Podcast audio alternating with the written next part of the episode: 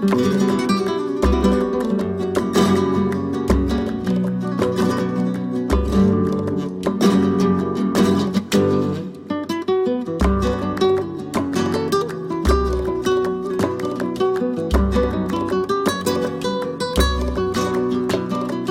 valientes legionarios irregulares han enseñado a los cobardes de los rojos lo que significa ser hombre y de paso también a sus mujeres. Mujeres que eran detenidas, que eran torturadas, que eran a las que se les rapaba el pelo y se les daba aceite de ricino. Chivatazo, que se decía chivatazo. Que decía, pues está en tal sitio, está. Esta es la mujer de este hombre que está por ahí en la sierra. Y por eso lo mataban. y ahí la mataron, ya está, se mató la madre y el niño. Está en la fosa común.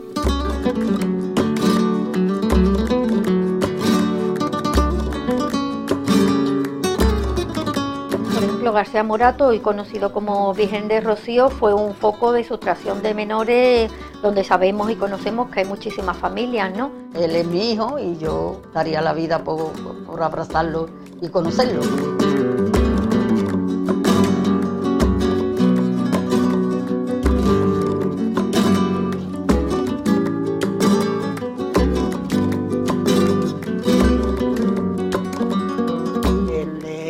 Saber algo le da a uno más entendimiento, más, mm, más poder entender las cosas.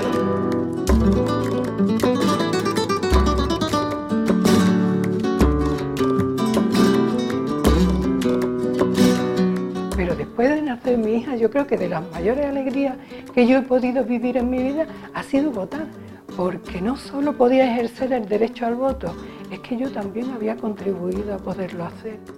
Falleció con 98 años y yo no pude ofrecerle una reparación o una justicia por la que tanto estoy luchando.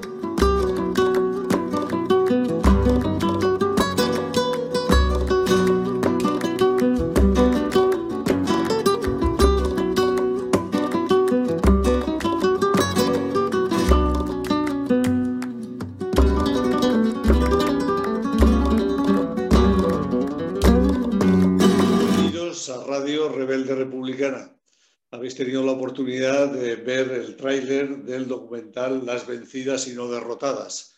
Y hoy vais a tener la oportunidad de escuchar a su productora, guionista, directora, Mau Cardoso. Eh, Mau, aunque nacida en Oporto, es española de adopción, lleva prácticamente toda su vida aquí en, en España.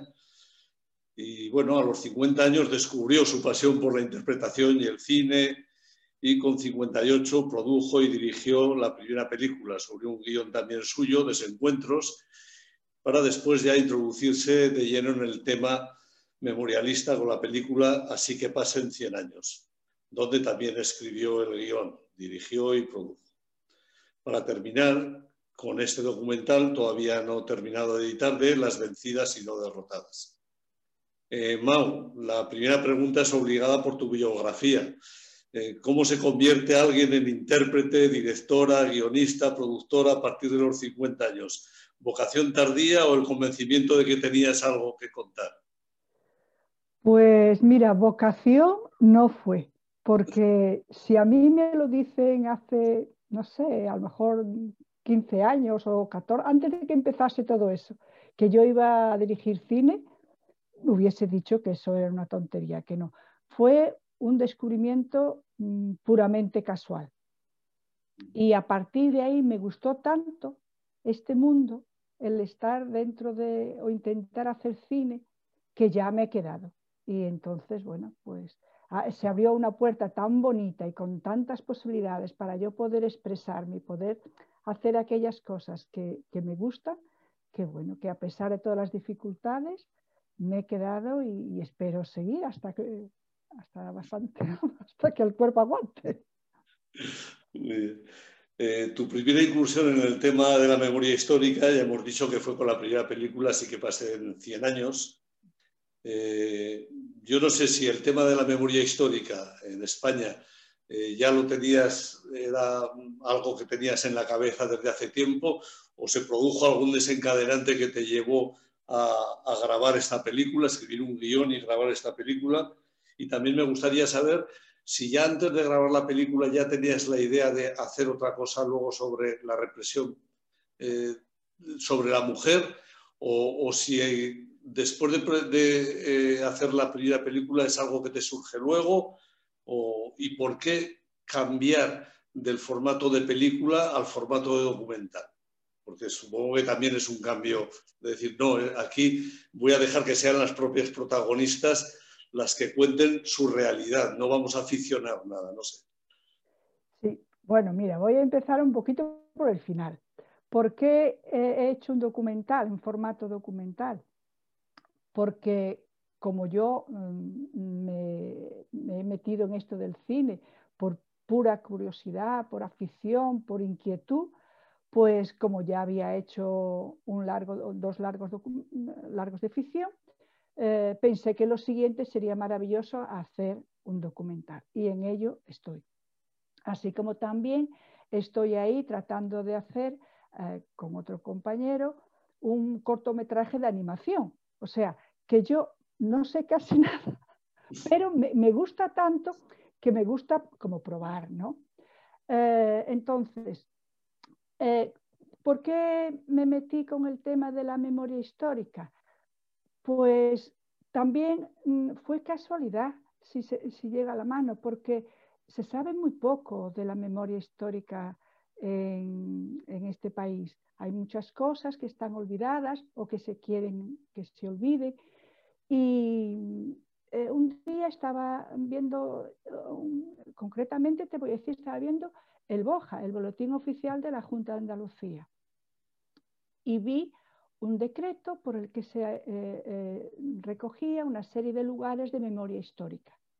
Y yo vi en aquello que ahí había una película.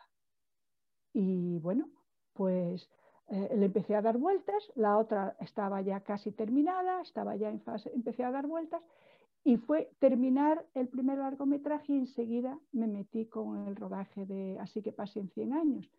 Y me gustó mucho, porque es una película sencilla, pero me aportó eh, mucho, mucho conocimiento sobre lo que pasó en España y, bueno, y eso, y una vez que terminé de montarla, rodarla, en fin, distribuirla, pues de ahí fue donde surgió el hacer ya el documental, pero únicamente eh, desde el punto de vista de la mujer, que es bueno, de lo que voy a intentar tratar con, las vencidas y no derrotadas.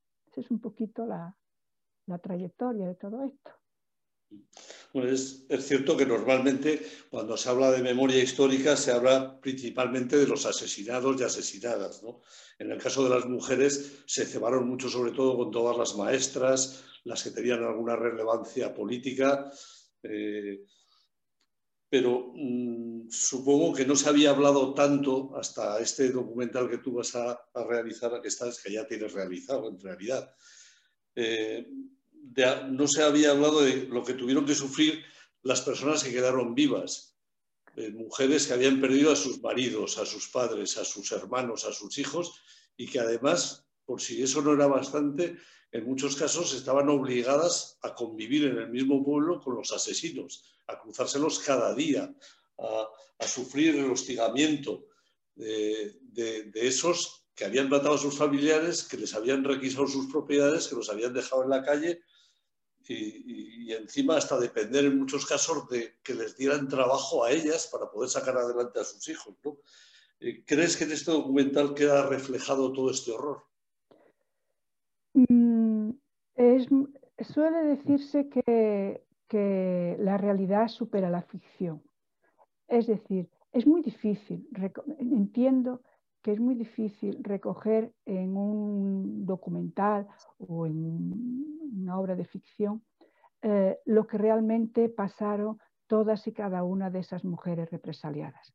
Porque las mujeres eh, fueron eh, doblemente castigadas por el hecho de ser mujer y además por el hecho de pertenecer o a algún sindicato o ser la esposa de alguien o la hija de. Es decir, su condición de mujer las llevó a, bueno, a, que se las castigara, que se las humillara de una forma brutal, porque eh, el dictador que se sublevó, pues eh, así lo tenía eh, preconcebido, así lo tenía junto con todos los, que vinieron detrás o al lado suyo. Es decir, la mujer había iniciado con, en, la segunda, perdón, la Segunda República, había iniciado un camino que era contrario a lo que deseaban las oligarquías de este país.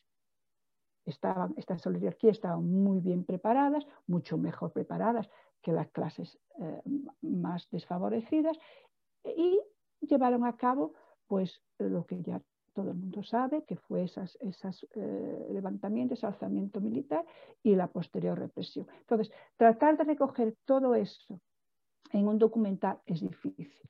Y más si tenemos en cuenta que yo hago un cine de guerrilla, un cine de bajo presupuesto, con pocos medios, y si le añadimos además que ha habido por medio una terrible pandemia, pues mm, yo ahora mismo estoy diciendo, madre mía, a ver cómo vamos a terminar con todo esto. Pero aún así se está siguiendo adelante con, con el proyecto y espero que pronto podamos eh, tenerlo y que, que, haya visto, que vea la luz.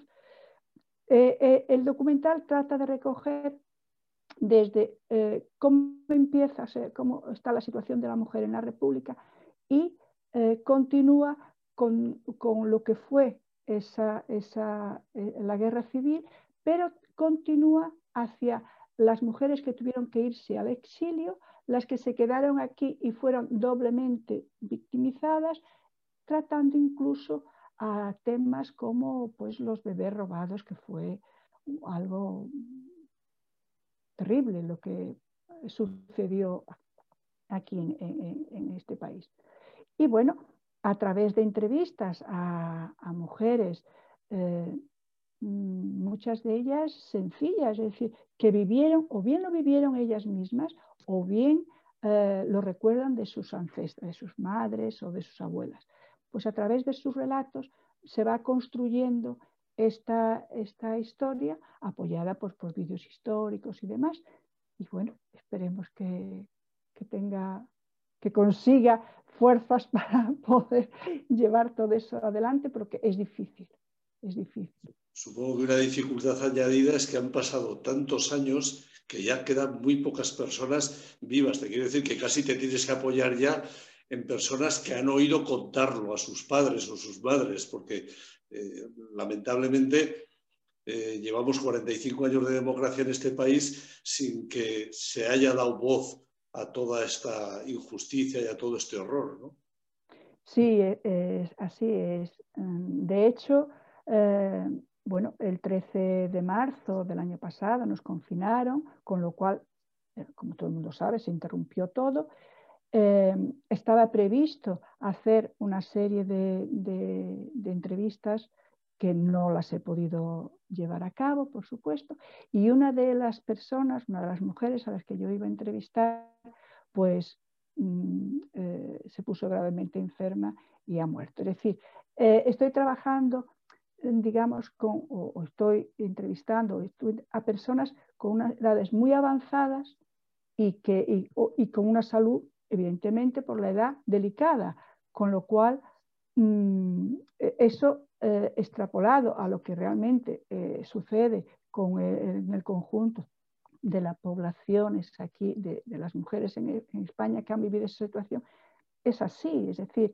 eh, se está como dejando que esas personas, desde un punto de vista, se mueran y que, y que bueno, que para ver si de esa manera desaparece eh, lo que ellos pueden entender como un problema y bueno, y, y, esa es una de las formas, es decir, no, no, y yo lo que he intentado por todos los medios, lo que quiero intentar es que eso no se pierda, que por lo menos las, las, las, lo que yo eh, he conseguido grabar, que eso no se quede en un cajón y que eso forme parte de, de, de la memoria de todos y sobre todo de ellas, porque es lo que más quieren, eh, estas mujeres no quieren otra cosa nada más que que haya una justicia, que, que, no se las olvide, que no se las deje eh, ahí eh, en un rincón y que digamos que su sacrificio ah, sirva para algo, ¿no? Me imagino que para documentarte eso te habrás apoyado en asociaciones memorialísticas o eso para encontrar a estas personas o, cómo lo has llevado a cabo. Sí, mira, precisamente una, en la película Sí que pasa en 100 años, un activista, memorialista, Juan Morillo, em, que al final de esta película hace unas declaraciones precisamente sobre lo que fue la represión aquí en Andalucía, pues a través de él yo conseguí eh, contactar con otras personas, fundamentalmente con mujeres, entre ellas, por ejemplo, Paqui Maqueda, que forma parte de la misma asociación memorialística de, este compañero, y ella, me aparte de prestar declaración también, es decir, dar su testimonio, tanto ella como su madre, pues me ha presentado a otras, a otras mujeres con las que, las que yo he podido entrevistar. Y una persona que me ha ayudado muchísimo también y es una doctora experta en género, Charo Tristancho, que eh, la conocí a través de un curso que hice y, ella ha trabajado temas mm, de género. Entonces yo quería que el, documental evidentemente tuviese ese enfoque y bueno, ella pues, también ha sido una de las personas que me ha ayudado a darle ese enfoque de género, además de bueno, pues facilitarme eh, el conocer a otras personas y otras pues ha sido a través de investigaciones propias que yo he ido haciendo y, así he conseguido contactarlas. Has hablado anteriormente de un tema que yo creo que queda muy presente cuando hablas o cuando escuchas a personas que sufrieron eh, el asesinato de sus familiares, que sufrieron la represión, la persecución. Hay siempre cuando les escuchas un, cierto, una cierta tristeza porque haya pasado tanto tiempo de supuesta democracia sin que nadie haya movido, nadie con poder, gente de, izquierdas y gente de asociaciones y gente, claro que les apoya, pero desde el poder, desde los distintos gobiernos, no se haya tomado en serio este tema de, de, la verdad, justicia y reparación. Y yo creo que eso se transmite en todas las personas de edad que todavía están buscando a sus seres queridos por las cunetas o, buscando alguna reparación de algún tipo, ¿no? Mm, es verdad, es así. Es decir, aquí en España mm, lo que, bueno, eh, se llamó una transición, en realidad eh, quizás no fuese una transición, quizás más bien fuese un perdón hacia eh, los crímenes franquistas. eso, ¿por qué se hizo? Porque, digamos, los cuadros políticos que había en ese momento se permitió? Pues probablemente porque a lo mejor no se podía hacer de otra manera, porque podía haber una involución o, por, porque, bueno, no, pero sí es cierto que pasado un tiempo se podía haber, eh, ya con, a lo mejor con la democracia más, un poquito más asentada en este país, se podía haber puesto en valor todo esto, se podía haber dado por lo menos Mm, una, una, eh, justificación, un, pedir perdón. Yo creo que las víctimas del franquismo, con que desde las instituciones se les pidiese perdón por, por lo que han sufrido, mm, pienso que muchas de ellas se sentirían satisfechas. Y además, algo que considero que es terrible es que las personas no sepan dónde están enterrados sus familiares. Que a lo mejor a tu hijo o a tu nieto le tengas que decir, es que yo no sé dónde está pues tu abuela enterrada o yo no sé dónde está eh, tu madre. Eso ha tenido que ser terrible y no ha habido voluntad. Ni la ha habido, ni creo que hoy en día haya voluntad suficiente para, para, bueno, para terminar con todo esto. La prueba está en que, bueno, aquí en Sevilla, en, perdón, en la Basílica de la Macarena, está enterrado un, un, auténtico asesino, porque no tiene otro nombre, como es Keipo de Llano. Perdón. Y está ahí y, sigue. Y estamos en 2021. Y, y ha habido tiempo más que suficiente para, digamos, dignificar todo eso. Y no, los pasos que se dan son tan pequeños y con tan pocos medios y con tantas, mm, digamos, cortapisas, que pienso que lo que están esperando es un poco lo que dije antes, que se vaya muriendo pues todas estas personas y que bueno, que eso llegue un momento en que se disuelva y que se quede ahí pues eh, sin, llegar a, que se les pueda ofrecer lo que de verdad que ellos quieren, que es una, reconocerle y, hacer un acto de justicia hacia ellos. Supongo que para pedir perdón primero tendrían que reconocer que habían dado un golpe de Estado y habían provocado una guerra civil. Y como eso todavía no lo han reconocido, pues difícilmente van a pedir perdón, ¿no? Claro, efectivamente. Eh, muchas veces he escuchado decir, eh, cuando eh, dice incluso la otra película, ay, una película sobre la guerra civil, otra película sobre... Pero ¿por qué no se deja eso? Cuando en España no se han hecho tantas películas sobre la guerra civil. Por ejemplo, si tú miras Estados Unidos, de su guerra civil, que fue hace muchísimo tiempo, se siguen haciendo, yo creo que a diario, casi películas sobre la, sobre, o series o, documentales sobre lo que pasó. Y aquí no. Aquí parece que ese tema no, no se debe de tratar porque hay que, hay que olvidar, hay que olvidar.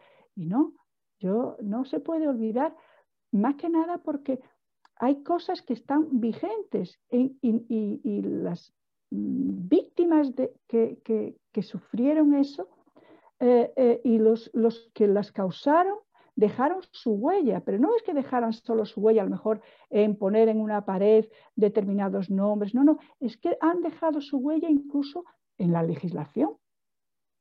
Ahora mismo hay sentencias que están vigentes y que si alguien, una persona puede cometer cualquier, eh, y un juez o una jueza puede basándose en, esa, en esas sentencias, puede aplicarte eso como eh, esa normativa que forma parte del cuerpo jurídico.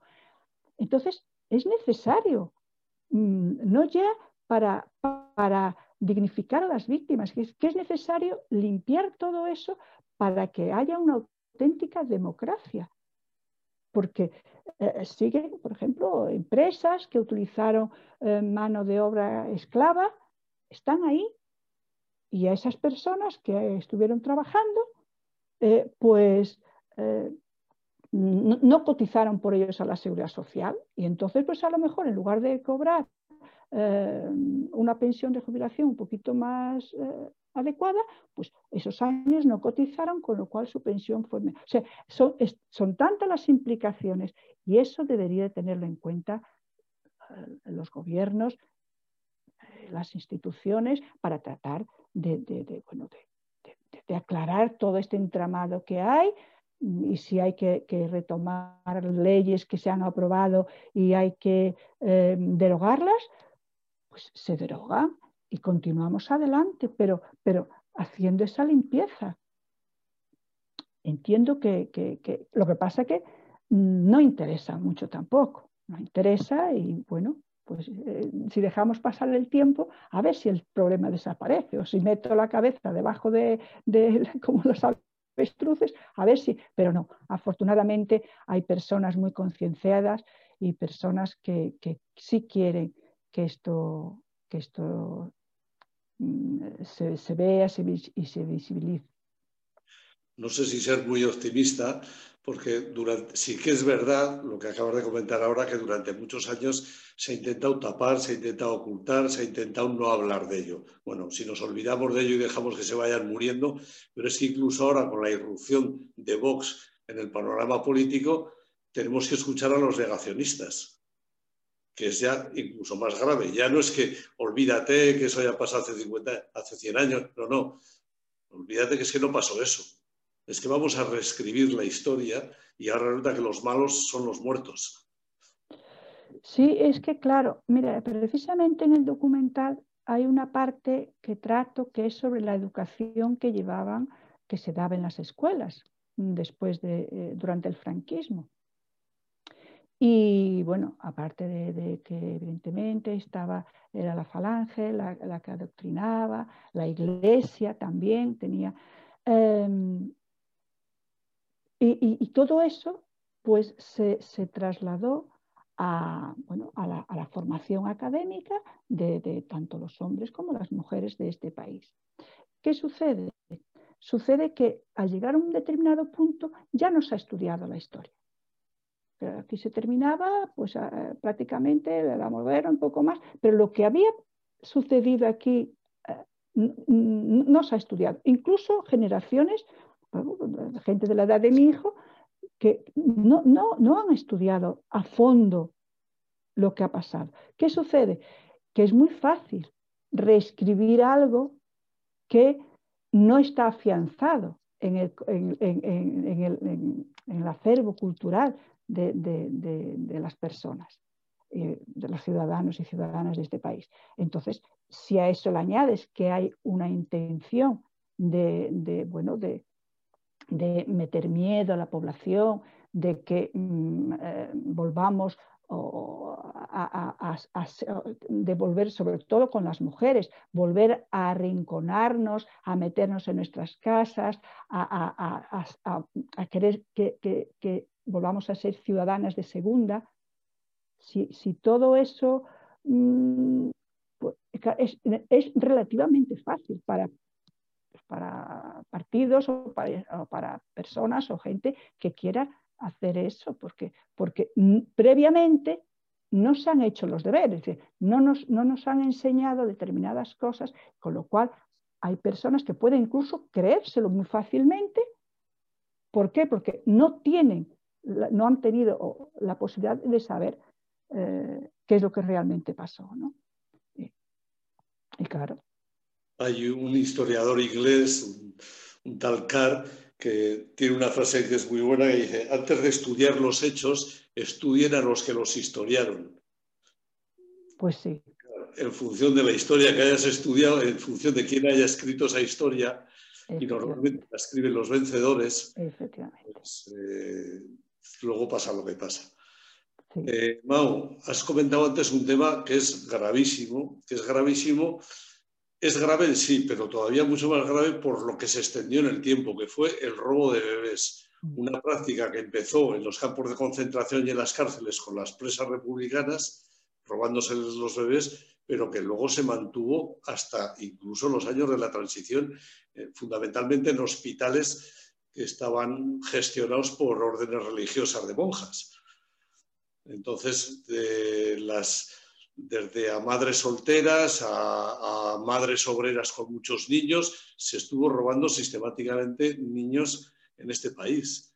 Supongo que eso también, has comentado que también sale en el, documental, ¿no? Este sí, sí, sí, es, es uno de los temas que, que más tristeza me, me produce, porque mm, hubo, como tú muy bien decías, en un principio estos robos de bebés mm, pues eran eso, pues a lo mejor a presas republicanas o madres solteras o mujeres que estaban em, pues eh, eran pobres, no tenían otros recursos y sencillamente les quitaban los niños se los o las niñas se los daban sus bebés a otras personas. Esto que empezó como una especie de castigo hacia estas mujeres, eh, se fue adquiriendo más importancia y se hizo un entramado de tal manera que ahí ya participa, se fue extendiendo en el tiempo durante toda la dictadura y buena parte de la transición. Eh, hay quien dice que incluso ha llegado a los años 80. Yo ya ahí, yo no soy tampoco historiadora, no quiero eh, dar datos que, a lo mejor no son, pero vamos, que se extendió muchísimo en el tiempo y mm, se convirtió en un auténtico negocio donde estaban implicados pues personas como pues, eh, médicos y médicas, eh, instituciones, notarios, es decir, la iglesia, por supuesto, y, bueno, aquí en Sevilla, el Hospital Virgen del Rocío, antiguamente era un hospital público. Y ahí se, la, la, madre de esta compañera que da testimonio, ahí le robaron a su hijo. Y lo peor de todo es que durante mucho tiempo estas mujeres, que como digo, las mujeres por el hecho de ser siempre somos doblemente victimizadas, incluso se las tomaba por locas. hay mujeres a las que les robaban sus criaturas y nadie podía, su propia familia decía, ¿cómo va a ser eso? Mujer, ¿qué es que murió, pues si lo, hemos enterrado. No, no, no. Y claro, el sufrimiento tan grande que tiene que ser para una madre saber que ha dado a luz a un bebé y que estaba vivo y que ella lo había oído incluso llorar o lo había visto y que luego al X tiempo le diga no, no, eh, tu bebé nació muerto, eso tiene que ser algo terrible. Y bueno, eso sí lo trato yo en el documental y es, es de las partes que más, más tristeza me, me provoca, sin más desolación. Eso para las mujeres que lo sufrieron es una herida abierta que no se va a cerrar nunca. Y además, con el poco apoyo que hay por parte de los del gobierno y de la justicia, no lleva camino de resolverse, ¿no? Pues claro, es como todo lo que hablamos anteriormente, es decir, aquí no hay una voluntad bien porque las oligarquías imperantes en este país no lo quieran, bien porque las instituciones no puedan, bien porque mm, estén, como comenté, estén esperando que pase el tiempo, mm, no hay voluntad de solucionar ninguno de estos, de reparar ninguno de estos hechos. No hay.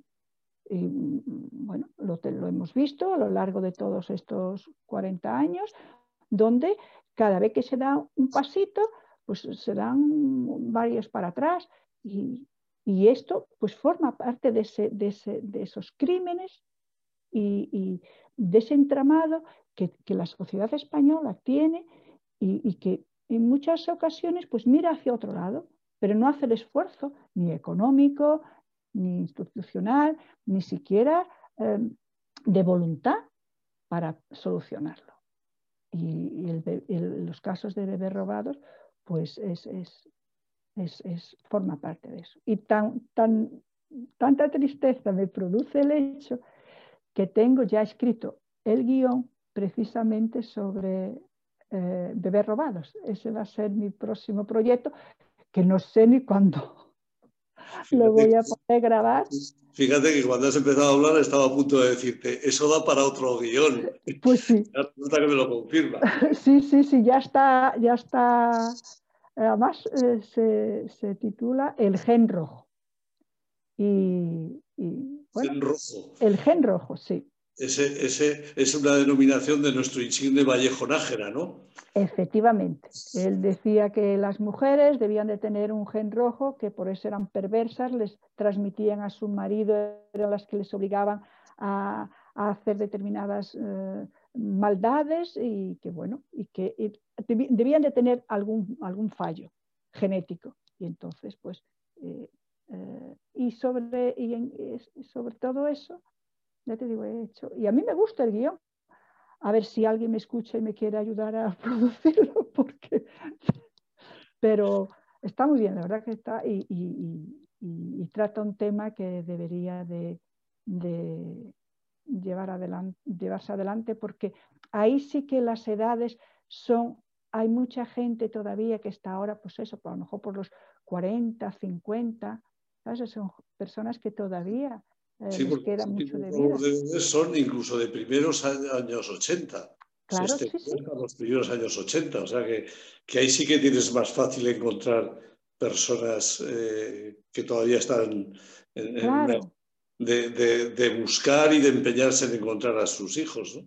Sí, sí, sí, vamos, ahí. A ver, Veremos a ver cómo. Pero bueno, esto ya es hablar ahora mismo con todo el coronavirus, hablar de nuevos proyectos, es hablar de este. Y ya yo no sé ni por dónde va a salir todo, hablar de un futuro ya. Pero bueno, hay, hay que tener siempre otro tema que, no se toca mucho es cómo ha podido afectar eh, la educación nacional católica que, se, impregnaba todas las escuelas durante el franquismo. Eh, a los niños nos afectó mucho, lógicamente, pero a las mujeres quizá doblemente, porque de alguna manera te condenaba a ser ciudadana de segunda. Eh, primero eras tutelada por tu padre hasta que llegabas a la mayoría de edad y cuando te casabas pasabas a ser tutelada por tu marido hasta la muerte. Y, eso afectaba a todos los aspectos, incluso de la vida cotidiana. La mujer no podía tener un pasaporte y salir sin permiso del marido, no podía tener una cuenta sin, sin permiso del marido, no podía hacer muchas cosas sin permiso del marido. Yo no sé si eso se puede pensar que ha afectado también a, muchos problemas de convivencia y de desigualdad que hay ahora en este país que vienen desde ahí, ¿no? Efectivamente, mira, mm, yo me casé en el año 73. Eh, nací en Portugal y bueno, mis padres se vinieron para España y estuve aquí. Y mantenía mi nacionalidad portuguesa, evidentemente. Y cuando me casé, me obligaron a nacionalizarme española. O sea, tú fíjate las barbaridades a las que se les obligaban. O sea, yo tuve que perder mi nacionalidad porque tenía que elegir entre casarme o, conservar mi nacionalidad. Entonces, aunque es un hecho personal, ah, pero sí que refleja la, enseñanza que recibimos, la represión tan grande que había eh, hacia la ciudadanía y fundamentalmente con las mujeres. En el documental yo sí también trato un poquito el tema de la educación. Eh, y bueno, que eh, aparte de la segregación por sexo, evidentemente, era luego las limitaciones que tenían las mujeres incluso para asistir a las aulas. Y dentro de, esas aulas era tal el grado de, adoctrinamiento que una de las eh, mujeres que yo entrevisto es, de, gitana y ella hablaba que, aparte de, todo lo que eh, le hacían a las demás niñas, ellas mismas, por ser gitanas, todavía seguían estando mucho más discriminadas. Es decir, eh, no se las educaba para ser alguien, se las educaba para ser amas de casa, eh, atender a sus maridos y educar a su prole en la forma más cristiana posible y eso era lo que, eh, a lo que eh, estábamos abocadas las mujeres que durante la dictadura pues fuimos las que podían ir, porque muchas de ellas pues ni siquiera podían ir, bien porque no tenían medios, bien porque tenían que atender necesidades. Entonces, eh, es, tremendo. Y eso mm, que ha podido dar lugar, efectivamente, porque si yo voy a una clase donde eh, veo que compañeras mías son de otra etnia, como la gitana, y veo que la, persona que me está formando, en este caso una maestra o un maestro, me eh, está discriminando a esa compañera, yo aprendo eso. Y yo lo absorbo. Al igual que si otra, un profesor, profesor o profesora eh, enseña a sus, a, esos, al alumnado que eh, la mujer es inferior, yo lo aprendo. y cuando salgo al exterior, yo tengo ya metido en mi, en mi acervo que mm, eh, esta, la mujer es inferior y si es mujer gitana, entonces es mucho más inferior y si ya es pobre, entonces ya apágale y vámonos. Y eso, eso es, la educación que hemos recibido, con lo cual muchas de las cosas que ahora hay ah, de violencia de género es muy probable, aunque evidentemente tiene otros componentes, pero es muy probable y, que gran parte eh, haya estado ahí en esa educación que se, que, se la que se han recibido en las escuelas, por supuesto. Eh, ¿Qué has descubierto que no supieras o qué sentimientos nuevos se han despertado en ti después de escuchar todos estos testimonios de mujeres en el documental? Yo he descubierto muchas cosas, he ido aprendiendo muchísimas cosas y tengo que aprender muchísimas más. Es que esto es, es, un mundo tan complejo que, mm, se necesita eh, dedicarle mucho tiempo. Eh, lo que he hecho ha sido, evidentemente, dejarme asesorar por personas expertas, mm, pero aún así he tenido que hacer un gran esfuerzo porque es que en realidad no se sabe mucho, como te comentaba, sobre esto. Y para mí ha supuesto mm, una alegría inmensa el poder comprender determinadas cosas, el hacer, por ejemplo, razonamientos como los que tú estabas haciendo. ¿no? Si a mí en la escuela me han enseñado esto, pues fíjate, ahora pasa esto precisamente por lo que, eh, lo que se ha vivido. Y, y, en ello estoy, intentando pues aprender más y sacarle todo el provecho que pueda a esto, porque no es solamente mm, el poder hacer el documental, es también aprender mm, a, la par que lo estoy haciendo. Descubro cantidad de, cosas que yo no, no tenía ni idea, porque ni me dieron esa, formación, ni, bueno, ni estaba tampoco al alcance así tan... Y he tenido que hacer un esfuerzo importante y seguir haciéndolo, porque yo digo una cosa, yo estás, me estás hablando y, eh, hay cosas que yo digo, no quiero errar, no quiero dar mm, datos fuera de, eh, que estén fuera de la realidad, porque a lo mejor yo los haya entendido mal. yo hablo de esto con mucha precaución porque desconozco gran parte de, lo que realmente ha sucedido. Porque claro, son 80 años de, represión, de guerra, de matanzas, de, y después intentar echar olvido a todo eso. No es fácil, la verdad. No es este un país muy fácil, no fue este un país muy fácil durante los años del franquismo. Yo, por ejemplo, la primera vez que llegué a estar con chicas en el colegio fue a los 16 años. Hasta entonces, bueno, se tenía mucho cuidado de que no te mezclaras para nada y así éramos de cafres todos, los chicos. Claro, claro, eso después. Eh, limitaciones hemos tenido por los dos bandos, a unos porque se nos criaba para una sociedad que ya no iba a servir y a las mujeres porque no se las preparaba para, para ser nada más que amar de casa. Efectivamente, sí, sí, así es. Eh, se nos ha... Eh, es, son tantas ramificaciones lo que trae una dictadura, lo que ha traído la guerra, tiene tantas ramificaciones que no es solamente eh, hacer una declaración, es que después el sustrato, eh, la, forma en la que está construida esta sociedad está, mm, está apoyada ahí. Y, para tener una sociedad más justa, más igualitaria, con más, mm, con más valores, hay que ir ahí. Y, porque lo que, lo que está mal puede, puede llevar a perjudicar a, lo que ahora mismo tenemos. Entonces, es imprescindible. Y en algún momento imagino que se podrá, se podrá hacer. Yo, yo espero que sí, yo tengo confianza y digo, bueno, sí, a lo mejor yo no lo veo, pero quién sabe, a lo mejor mi hijo sí verá estas cosas, no lo sé. Sí, pero fíjate, comentabas antes que durante el franquismo a la mujer se le preparaba para ser ama de casa. De hecho, había un, tenían, los hombres hacían el servicio militar y las mujeres hacían un servicio social en el que se les enseñaba a bordar, a coser y a cocinar. Eso ya dejaba muy claro para qué querían que sirviera cada cual, ¿no?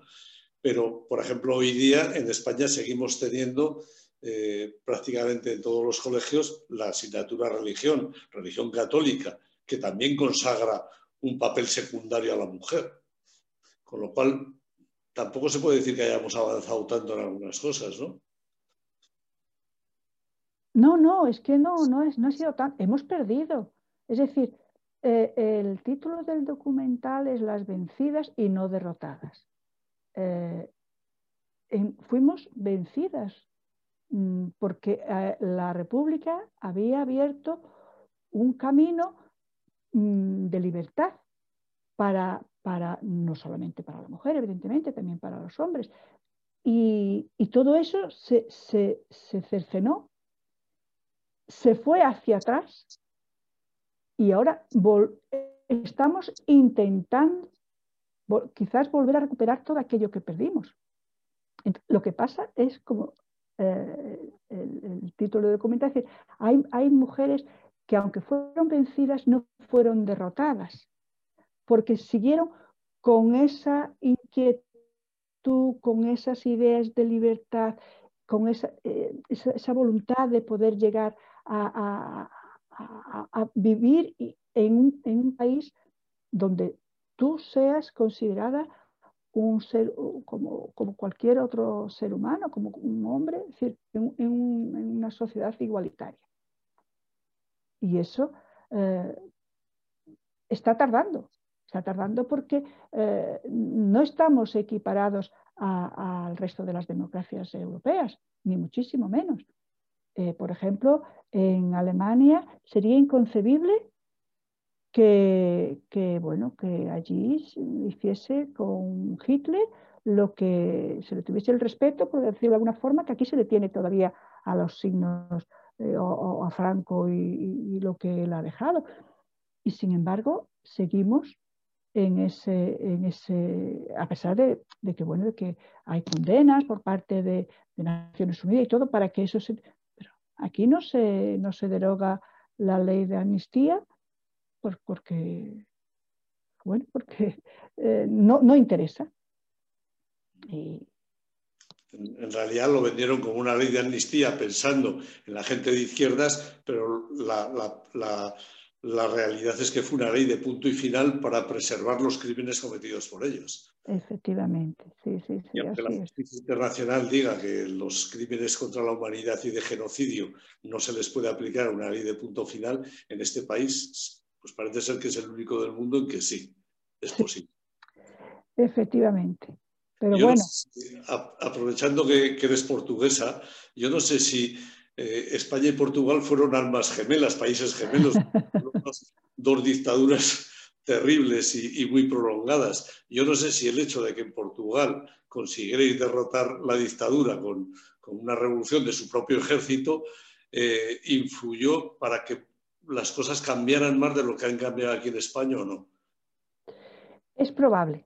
Es probable que, hubiese habido, eh, que hubo eh, esa influencia.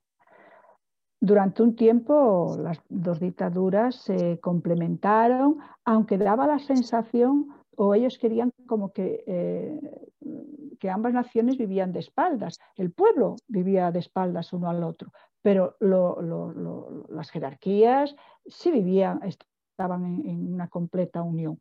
Cuando allí se produce la revolución, mm, es probable que aquí, evidentemente, las personas que, eh, mirasen hacia, hacia allí. ¿no?